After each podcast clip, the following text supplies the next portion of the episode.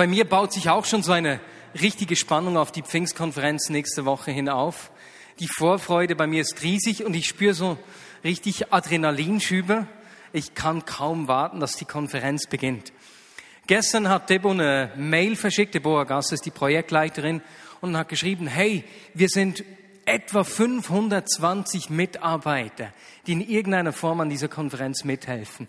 Viele davon sind aus der Vignette Bern, deswegen ganz herzlichen Dank an alle, die in irgendeiner Form ähm, da mitarbeiten, mitwirken. Du kannst, wie mein Vater auch schon gesagt hat, natürlich dich nach wie vor anmelden oder aber als Tagesgast an der Konferenz teilnehmen. Ja, das wird ein Highlight. Vor eineinhalb Wochen waren wir als Leitungsteam in der Retrette. Und jetzt beginne ich damit eigentlich mit der Predigt. Es war die letzte Retrette, die meine Eltern geleitet haben. Und deswegen haben wir voller Dankbarkeit auf 31 Jahre Vignette Bern zurückgeschaut. Wir haben Videos geschaut aus diesen Zeiten. Wir haben Konferenzunterlagen angeschaut, Fotos, Teachings gehört, uns Geschichten erzählt und es war einfach richtig ermutigend. So habt ihr das Leitungsteam noch nie gesehen, ne? so Folk schnicklet und schnacklet mit Krawatten und allem drum und dran. Und während wir so ausgetauscht haben, haben wir gesehen, dass Gott uns in diesen vergangenen 30 Jahren einfach in verschiedenen Phasen geführt hat. Und wir haben gesehen, dass da so richtig seine Führung drin war. So grob Abriss, wenn wir die Gründungsphase anschauen, von 81 bis 89, wurde die dann von einer Phase abgelöst, in der wir ab 1988 bis 1994 jedes Jahr eine große Konferenz durchgeführt haben. Mit Ausnahme vielleicht 1989.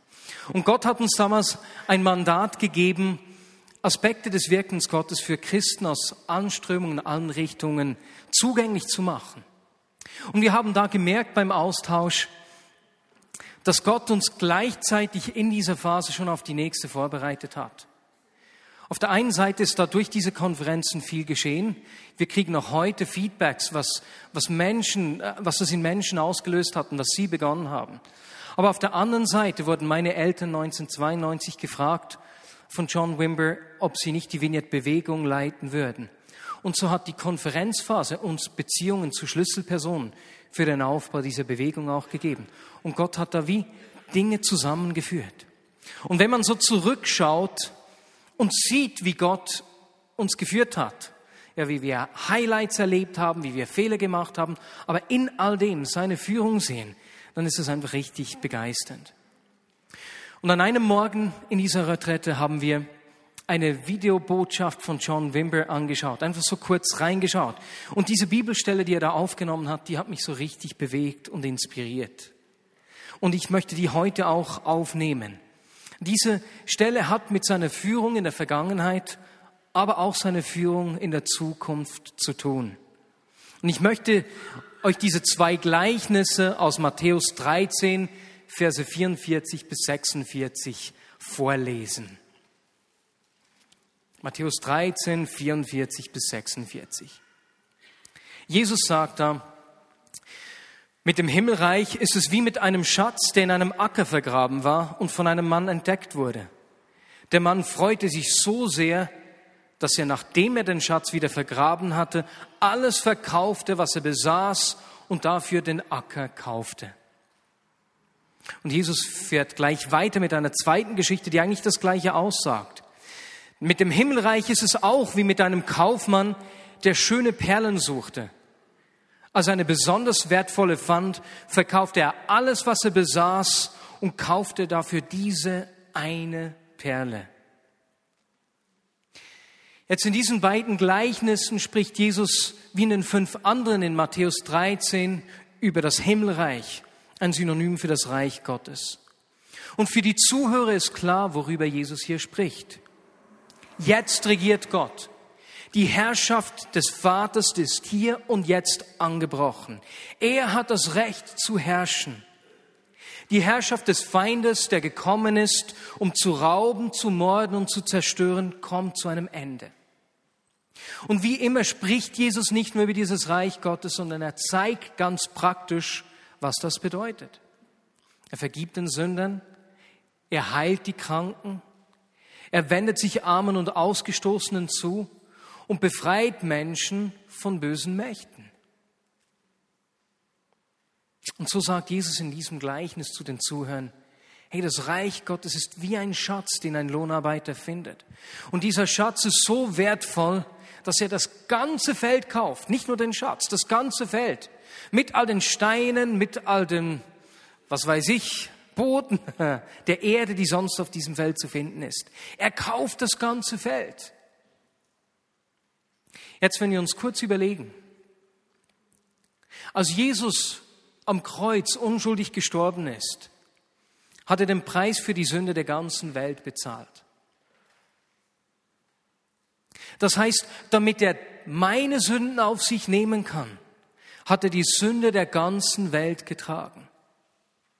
Er hat die Sünden der ganzen Menschheit auf sich genommen, damit er deine und meine Sünden nehmen kann. Er ist wie dieser Lohnarbeiter, der das ganze Feld kauft. Das ist nicht unglaublich. Und weißt du, was das heißt? Du bist der Schatz. Du bist sein Schatz. Und wie sich der Lohnarbeiter über den Schatz freute, bist du seine Freude. Er freut sich über dich. Er hat es auf dich abgesehen. Er hat das ganze Feld gekauft, um mit dir Beziehung zu haben. Und im zweiten Teil dieses Gleichnisses sehen wir einen Kaufmann. Er ist nicht einfach ein einfacher Händler, sondern ein Großhändler, der Tag ein, Tag aus nichts anderes macht, als Perlen zu begutachten, Perlen zu suchen. Und er kennt sich aus wie kein zweiter. Wenn er eine Perle anschaut, sieht er Dinge, die du und ich schon gar nicht erst sehen würden. Und er findet eine Perle, die so wertvoll ist, dass er bereit ist, alles zu verkaufen, was er hat. Jetzt, was ist ein Kaufmann, der alles verkauft hat für eine Perle? Ist nicht wahnsinnig?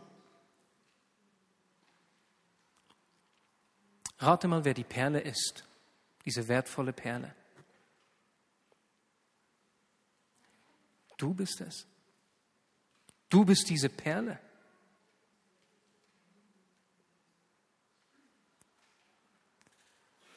Das Königreich Gottes ist wie das Feld und der Perlensuche. Jesus kam und er fand solche Schönheit in dir, dass er alles hingegeben hat. Er hat das Wertvollste gegeben, was er hatte. Der Vater seinen Sohn, Jesus sein Leben. Und wenn er das Wertvollste nicht von uns zurückgehalten hat, was in aller Welt würde er noch von uns zurückhalten? Was sollte er zurückhalten? Egal ob es Segen, Finanzen, Versorgung, Hinwendung, Heilung ist. Er wollte dich lange, bevor du ihn gewollt hast.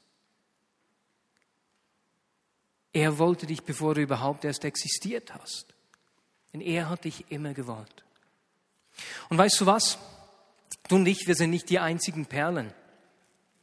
Nicht die einzigen Perlen, denen er nachjagt. An dieser Retrette des Leitungsteams haben Gero und Anna Herrendorf, meine Frau und mir bei einem Abendessen erzählt, wie sie einander kennengelernt haben. Mann, das ist eine schöne Geschichte. Ich erzähle hier eine dreizeilige Kurzform. Das hat mich so berührt. Anna kam von einem richtig okkulten Hintergrund und hatte mit Jesus eigentlich noch nichts am Hut. Sie hat sich ein Taxi genommen und wer war der Taxifahrer? Natürlich, es war der Gero Herrendorf. Dieser Gero lebte zwar schon mit Jesus, hatte aber gerade einen massiven Drogenrückfall. War so schlimm in den Drogen wie nie zuvor. Er gibt der Frau seine Karte. Natürlich als Taxifahrer muss er seinen Kundenstamm ausbauen und sie denkt, dass er sie will. Und ist ganz erstaunt, als sie herausfindet, dass er nur eine Kundin gesucht hat. Auf jeden Fall treffen sie sich wieder und, und in der Folge haben beide eine Gottesbegegnung. Anna findet zu Jesus und Gero auf diese Begegnung hin, die er hatte, berührt von diesem Tag an nie mehr Alkohol oder Drogen. Das ist nicht unglaublich welche Veränderung in Menschenleben geschehen kann. Und als Anna und Gero uns diese Geschichte erzählt haben, haben sie gesagt, und weißt du, dein Vater hat an uns geglaubt, dass niemand an uns geglaubt hat. Er sah den Schatz in uns.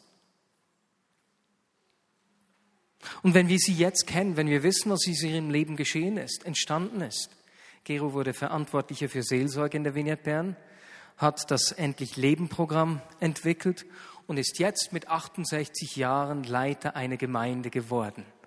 Ist das nicht unglaublich? Ist das nicht einfach ermutigend? Was für eine Perle.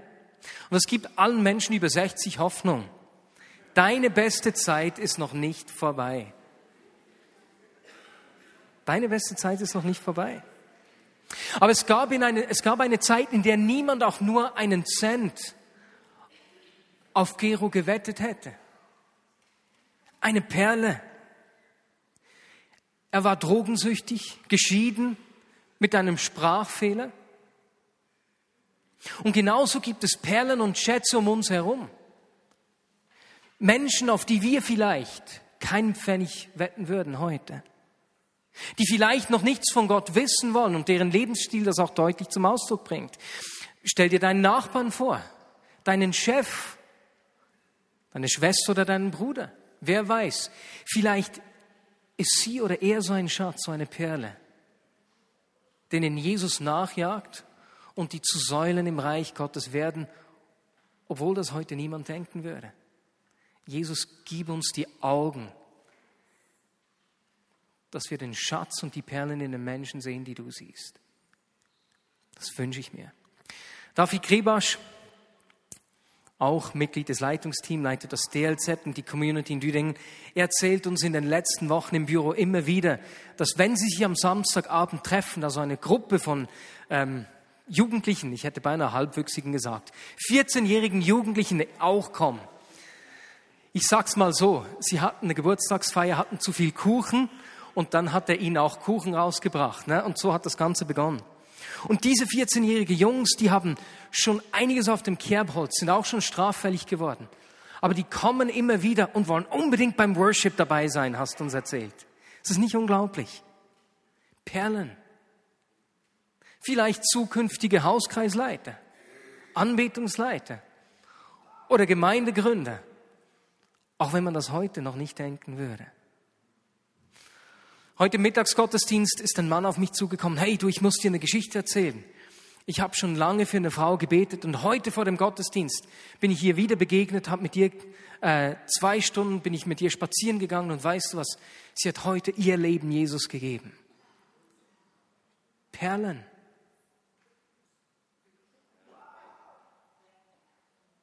Gibt so viele Schätze, so viele Perlen um uns herum, denen Jesus nachjagt.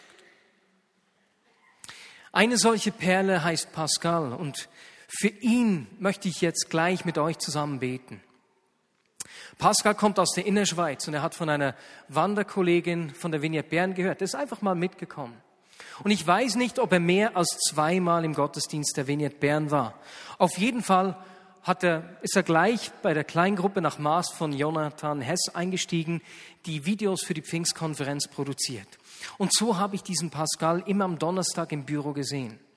Und ich weiß nicht genau, wie er steht in der Beziehung zu Jesus.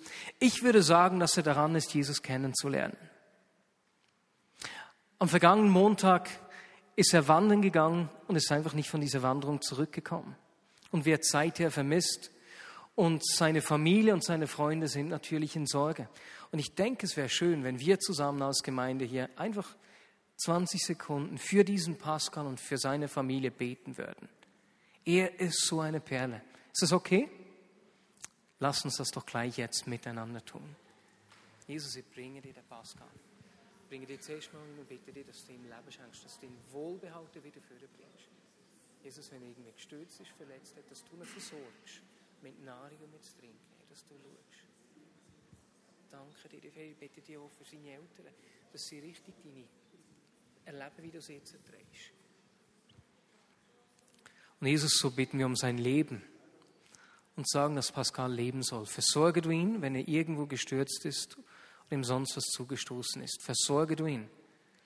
Und ich bitte dich, dass du ihn wieder wohlbehalten nach Hause bringst und dass du in dieser Zeit der Ungewissheit seine Eltern trägst und dass sie spüren, dass da jemand ist, der ihnen Kraft gibt ihnen Frieden gibt und sie in dieser Zeit der Herausforderung einfach trägt. Amen. Perlen. Pascal ist so eine Perle. Aber nicht nur ich, Pascal oder diese Person, die Jesus kennengelernt hat heute oder sonst jemand, nicht nur wir sind diese Perle. Nein, er ist diese Perle für uns. Er ist diese Perle für mich. Und ich kann mich erinnern, wie ich als Achtjähriger ins Büro meines Vaters gegangen bin. Die Vignette Bern war damals zwei Jahre alt ungefähr. Wir haben als Familie mit etwa fünf, sechs Personen, glaube ich, aus der, aus der Gemeinde mehr, sieben, acht Personen.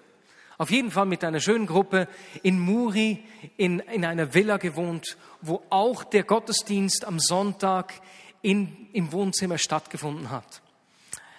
Benner und einige andere Personen haben die Garage zum Büro umgebaut und eines Tages bin ich da, Klein Marius mit acht Jahren, zu ihm, zu meinem Vater ins Büro gegangen, habe ihm meine Sünden bekannt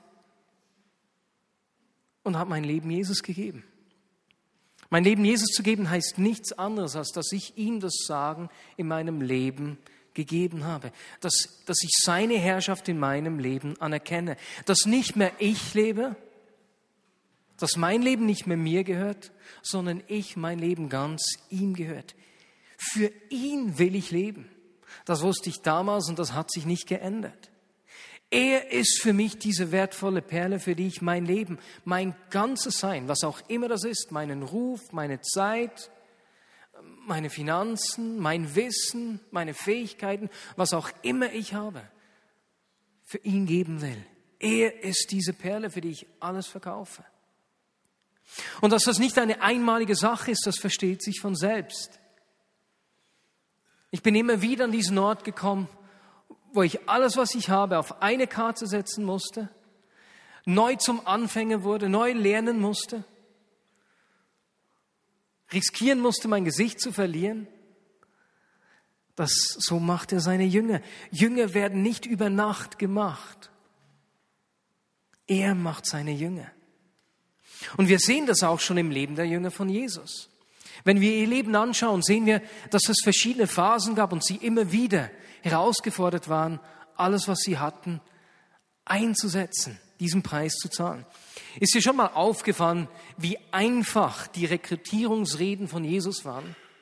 Folge mir nach. Komm. Na? Und wir wissen, dass es zum damaligen Bildungssystem gehört hat. Aber dennoch, die haben was Wertvolles in ihm gesehen, dass sie alles, was sie hatten, hingelegt haben. Die Fische ihre Netze, Matthäus, der Zöllner, hat sozusagen seine Bank zurückgelassen. Das ist diese erste Phase der Jüngerschaft. Jesus sieht die Perle in ihm, sie sehen die Perle in ihm und lassen alles sein, was sie haben. Was sie sehen, ist größer als ihre Träume. Sie sehen etwas so Wertvolles, dass sie alles aufgeben, um mit diesem Jesus zusammen zu sein. Und so sind sie mit Jesus zusammen und sehen automatisch auch gleich seinen Dienst. Denn dort, wo Jesus ist, dient er den Menschen. Das heißt, sie beginnen diese erste Phase und sind gleich in seinen Dienst mit einbezogen. Von Anfang an. Und am Anfang, ich glaube, die haben keine Ahnung, was da auf sie zukommen wird. Jesus hat ihnen kein Buch gegeben, ne? AKVs, was jetzt auf dich zukommen wird der hat sie mitgenommen, wo er war. Und wir sehen in den Evangelien, dass sie oft gleich überwältigt sind wie die Leute um sie herum. Wow, dieser Mann. Er spricht zu den Wellen und, beruhig, und die beruhigen sich. Was für ein Mann ist das? Und sie sind überwältigt. Am Anfang sind sie am Rand in seinen Dienst involviert. Einer hat die Kasse, der Rest organisiert die Masse. Sie lassen beispielsweise die Kids nicht zu Jesus. Sie Sie schauen, dass Bartimäus nicht nach vorne kommt, schrei nicht so laut und Jesus korrigiert sie. Sie machten Fehler. Das ist Teil des Jüngerseins. Sie machten Fehler, Jesus korrigiert sie und sie wachsen, werden zu Jüngern. David und Elian haben erzählt, wie diese Jugendlichen am letzten Wochenende viel zu früh gekommen sind. Zwei Stunden bevor es begonnen hat und schon beim Aufbau mithelfen wollten und dauernd wieder gefragt haben, wann denn der Worship beginnt, weil sie beim Worship dabei sein wollen. Sie machen schon auf dem Weg zum Jüngerwerden mit, werden schon involviert. Du kannst nicht Jünger sein und nicht involviert sein, das geht nicht. Das ist die erste Phase. Aber Jesus bleibt nicht dort stehen. Sie bleiben nicht einfach Zuschauer oder eben einbezogen am Rande, nein, sondern es gibt einen nächsten Schritt. Sie beginnen das Gleiche zu tun, das Jesus tut. Das ist die zweite Phase der Jüngerschaft. Jesus gibt ihnen ganz konkrete und ausführliche Anweisungen in Matthäus 10. Er sendet sie aus und sagt ihnen, predigt das Evangelium, heilt die Kranken, befreit Menschen von bedrängenden Mächten und weckt die Toten wieder auf. Bam, bum, datsch. Und dann sagt er ihnen, was sie tun sollen, wenn sie Misserfolge erleben. Schüttelt den Staub von den Füßen. Er gibt ihnen ausführliche Anweisungen. Und auch hier müssen die Jünger die Kosten einmal neu überschlagen. Denn weißt du, wohin Jesus sie schickt? Er schickt sie nach Galiläa. Er schickt sie zu ihren eigenen Menschen. Das ist die zweite Phase der Jüngerschaft. Er schickt dich zu diesen, zu deinen eigenen Leuten. Und das ist ganz schön herausfordernd. Denn wenn es eine Gruppe von Menschen gibt, bei denen du es nicht vergeigen willst, ist es dein Chef, deine Familie, deine Freunde, Leute, die dir nach sind. Und weißt du was? Diese Jünger gehen los. Ohne nichts in der Tasche. Weswegen? Weil sie den Schatz gefunden haben. Weil das, was sie in Jesus sehen, so wertvoll ist, dass alles andere daneben verblasst. Er ist der Schatz. An einer Konferenz in England hat John Wimber erzählt, wie Gott ihn immer wieder zu, zu dieser Entscheidung herausgefordert hat, alles auf eine Karte zu setzen. Hä? Ben und Dad sehen schön jung aus auf dieser Foto. Ne? Und als John Wimber Jesus kennenlernte, war es gerade in dem Jahr, als die Band, in der er spielte, die Righteous Brothers, die Vorband der Beatles gewesen wäre in den Staaten. Er hat sich für Jesus entschieden, hat sich in diesem Moment entschieden, die Musikkarriere sein zu lassen, ging in eine Fabrik arbeiten und seine Freunde wollten ihn überreden, sie konnten das nicht verstehen. Sie sahen diese Perle nicht, die er sah.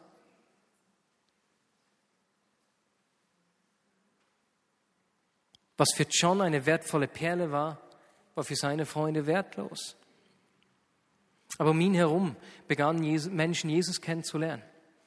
Und so nach ich weiß nicht, ob das ein, zwei Jahre waren, hat sich diese Gruppe richtig erhöht. Es waren 80 bis 100 Personen in seiner Kleingruppe.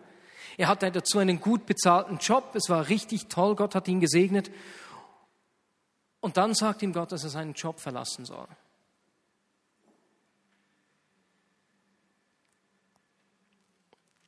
Da war sie wieder, diese wertvolle Perle. John Wimber sagte, das ist jetzt sein O-Ton, ich hatte die Perle für die erste Phase bezahlt. Nun musste ich die Kosten für die nächste Phase überschlagen. Und wieder hat Gott mich gesegnet. Die Gemeinde ist gewachsen. Wir hatten einen guten Ruf, wir waren erfolgreich. Und dann, erneut, hat Gott zu mir gesprochen. Er sagte, John, wir haben einen neuen Deal. Die nächste Perle kommt. Und John sagte, ich fragte Gott, was der Preis ist. Und er sagte, wie wär's mit allem, was du hast? Siehst du das Muster? Als Nachfolger von Jesus zu leben heißt, dass wir bildlich gesprochen immer wieder alles, was wir haben, verkaufen, um das Feld mit dem Schatz und die wertvolle Perle zu erwerben. Wieder erneut alles auf eine Karte setzen alles riskieren, um ihm nachzufolgen. Weswegen? Weil er der Schatz ist, weil er die Perle ist, wertvoller als alles andere, was wir in unserem Leben haben könnten. Und als ich diese Predigt geschrieben habe, habe ich mich so gefragt, ob ich denn das auch lebe. Und weil ich ein bisschen unsicher war, habe ich meine Frau gefragt, Caro, lebe ich das wirklich? Mache ich das? Und ich war froh, dass sie mir einige Dinge aufgezählt hat und gesagt hat, hey Marius, du lebst das wirklich. Und als ich nachgefragt habe, hat sie gesagt, weißt du Marius, Dir fällt es leicht, diese Entscheidungen zu fällen, weil du nicht die Kosten siehst, sondern den Wert dieser Perle. Und das hat mich getroffen, das stimmt. Weil wenn wir diese Gleichnisse sehen, wird weder der Lohnarbeiter noch der Kaufmann von irgendjemandem aufgefordert, alles zu verkaufen für den Schatz und für die Perle. Aber sie sehen den Wert. Und weil sie so vom Wert dieses Schatzes eingenommen sind, verkaufen sie alles, was sie haben.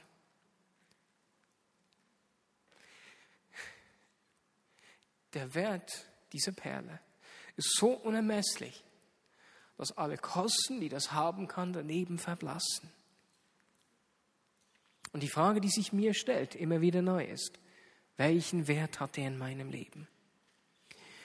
Und als wir in der Retrette diesen Ausschnitt aus dieser Predigt von John Wimber gesehen haben, waren wir uns eins als Leitungsteam. Wir haben unsere Entschiedenheit ausgedrückt, dass wir sowohl im Privaten als auch als Gemeinde immer wieder alles auf eine Karte setzen wollen. Die Perle ist nicht unser Erfolg. Die Perle ist nicht eine florierende Gemeinde, sondern dass seine Herrschaft durch uns sichtbar wird. Dass er das Sagen hat in meinem persönlichen Leben und bei uns als Gemeinde. Er ist die wertvolle Perle. Er ist der Schatz. Für ihn wollen wir alles auf eine Karte setzen. Und ich komme zum Schluss und ich komme zur dritten Phase der Jüngerschaft. Die erste Phase war, dass Jesus die Perle in den Jüngern gesehen hat und dass sie sie in ihm gesehen haben. Und dass sie ihm nachgefolgt sind und dabei sofort in seinen Dienst mit einbezogen wurden. Die zweite Phase war, dass sie begonnen haben, das Gleiche zu tun, das Jesus tut. Und nun kommt die dritte Phase. Es ist die Phase des Jüngermachens. So wie ich den Missionsauftrag verstehe, sind wir dazu berufen, Jünger zu machen die Dinge nicht einfach selbst gut zu tun, sondern andere auszurüsten, es zu tun. Das heißt, das Ziel ist nicht einfach, dass wir eine tolle Kleingruppe haben, ne, die auf Lebzeiten zusammenbleibt, oder dass wir eine tolle Gemeinde aufbauen, eine tolle Community oder was auch immer, sondern sogar wenn Menschen es vielleicht weniger gut tun als wir, dass wir es weitergeben, dass wir andere ausrüsten, es zu tun. Und das wiederum fordert wieder alles auf eine Karte zu setzen. Und es bedeutet auch, dass ich Menschen Raum schaffe, um mir als Leiter dieser Gemeinde, die besser sind als ich. Mom und Dad, wenn es darum geht, eben weiterzugeben, Raum zu schaffen, dann seid ihr mir ein gutes Vorbild. Ihr seid in den besten Jahren, könntet die Vignette Bern gut leiten. Bis zum was weiß ich genau, bis zum Nimmerleinstag. Wie gebt es weiter? Jünger machen. Es weitergeben. Wie oft muss man diese Perle kaufen? Mein Verdacht ist, dass wir immer wieder in unserem Leben an den Ort kommen, wo wir alles erneut auf eine Karte setzen müssen. Immer wieder neu. Und schlussendlich ist es die wertvolle Perle, die wertvoller ist als alles, was wir besitzen. Und ich glaube, dass wir als Vignette Bern vor einem Wechsel, einer Phase stehen erneut. Eine nächste Phase. Und ich glaube, dass diese Pfingstkonferenz Teil dieser Einladung von Gott ist. Gott lädt uns ein, seine Herrschaft durch uns sichtbar zu machen. Er lädt uns ein, einmal mehr alles auf eine Karte zu setzen, erneut zu lernen und zu werden, zu anfängend, erneut das Risiko einzugehen, Gesicht zu verlieren, doof dazustehen. Denn er will uns brauchen. Und ich habe bei meiner letzten Predigt von diesen Anfragen von Praktikanten gesprochen und gesagt, dass wir uns als Leitungsteam, dass wir am Bewegen sind, ob da Gott am Sprechen ist, ob Gott uns junge Leiter anvertrauen will, die wir ausbilden sollen. Oder, ja. Und dann denke ich an Gero Herrendorf, der mit 68 Jahren noch Gemeindeleiter wurde.